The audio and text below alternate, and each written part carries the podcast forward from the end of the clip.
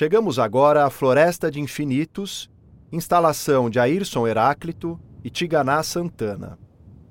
Ayrson Heráclito nasceu em 1968 em Macaúbas, na Bahia. É artista visual, pesquisador, curador e professor. Suas obras vêm sendo apresentadas em importantes mostras individuais e coletivas, tanto nacionais quanto internacionais. Tiganá Santana nasceu em 1982 em Salvador, Bahia. É compositor, cantor e professor de arte da Universidade Federal da Bahia. Possui vários trabalhos artísticos reconhecidos internacionalmente, bem como uma pesquisa em torno de pensares banto-africanos. Como diz Luciana Brito no catálogo desta exposição, Ayrson e Tiganá realizam aqui um tributo à floresta, uma oferenda às forças da natureza, louvando sua energia resguardada entre plantas e árvores, que tornam possível a existência da humanidade.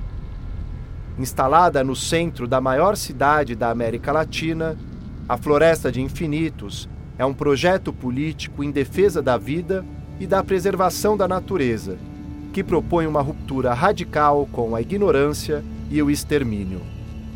Para iniciar nossa imersão, entremos literalmente nesta floresta. Agô, pede-se licença para entrar na mata sagrada, nos lembra Brito. A floresta está em uma das salas construídas para esta bienal e possui, no total, 240 metros quadrados. Toda a instalação é formada por muitos e muitos bambus beges instalados verticalmente, apoiados no chão, um ao lado do outro. Eles possuem diâmetros variados, chegando a no máximo 20 centímetros e aproximadamente 4 metros de altura. Entre esta floresta de bambus há um caminho sinuoso, coberto de serragem marrom, por onde seguimos nossa trilha. Ao longo desse caminho, em meio à floresta de bambus, há caixas de som e telas de 2,5 metros por 1,4 metro com tecidos de tule preto ou transparentes, com projeções de imagens. Descrita pelos artistas como nosso sonho poético, a Floresta de Infinitos é povoada de vidas materiais, inanimadas ou que se tornaram ancestrais, como descreve Brito. A instalação Floresta nasce como um momento de invocação e conexão com forças e entidades africanas no Brasil afro-brasileiras e indígenas, especialmente Oxóssi, Mutalambô, Otolu, Ossain, Catendê, Agué e os caboclos. Essas entidades se capilarizam em toda a instalação, não exatamente numa representação visual particular, e sim na própria acepção da floresta como um todo. Junto dessas entidades estão o que os artistas denominam de aparições.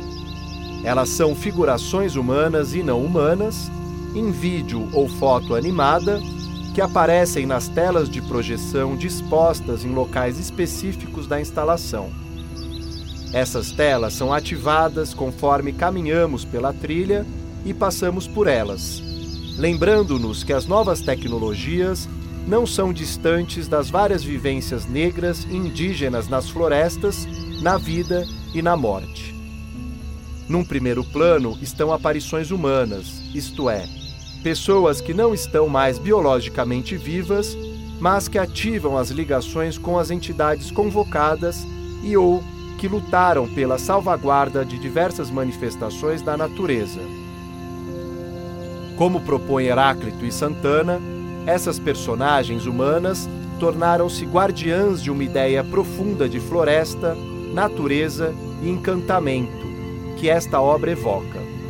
Dentre elas estão, por exemplo, Mãe Estela de Oxóssi, Joãozinho da Gomeia, Mãe Edna, Mãe Mirinha do Portão, Dom Philips, Bruno Pereira, Chico Mendes e o Índio do Buraco. Noutro plano estão as aparições chamadas de espíritos biomórficos, isto é, entidades extintas ou violentadas pela ação humana, como por exemplo o Rio Doce, a perereca verde da fímbria, o pássaro peito vermelho e a gameleira branca. Como nos contam Heráclito e Santana, elas também tornaram-se guardiãs, inclusive das florestas que virão, das suas possibilidades infinitas, a despeito da sua finitude. Numa terceira zona de aparições está a única entidade biologicamente viva, uma árvore de pau-brasil de mais de 600 anos, a mais antiga já identificada no país, na região de Itamaraju, no sul da Bahia. Todas estas aparições são ancestrais e nos convocam, hoje, a repensarmos nossas ações com vistas a equilibrarmos nossas existências com o que solicita a natureza. Por fim, uma última dimensão dessa floresta instalação são sons e outros encantamentos sonoro-imagéticos, como descrito pelos artistas. As diversas camadas e texturas sonoras trazem a possibilidade de experimentarmos uma imersão tridimensional. Entre melodias criadas e sons captados em algumas viagens, talvez possamos sentir o bafo da floresta em diferentes momentos do dia, sons intermitentes de seres vivos, de ventos, de árvores, das chuvas. O que mais você escuta e sente?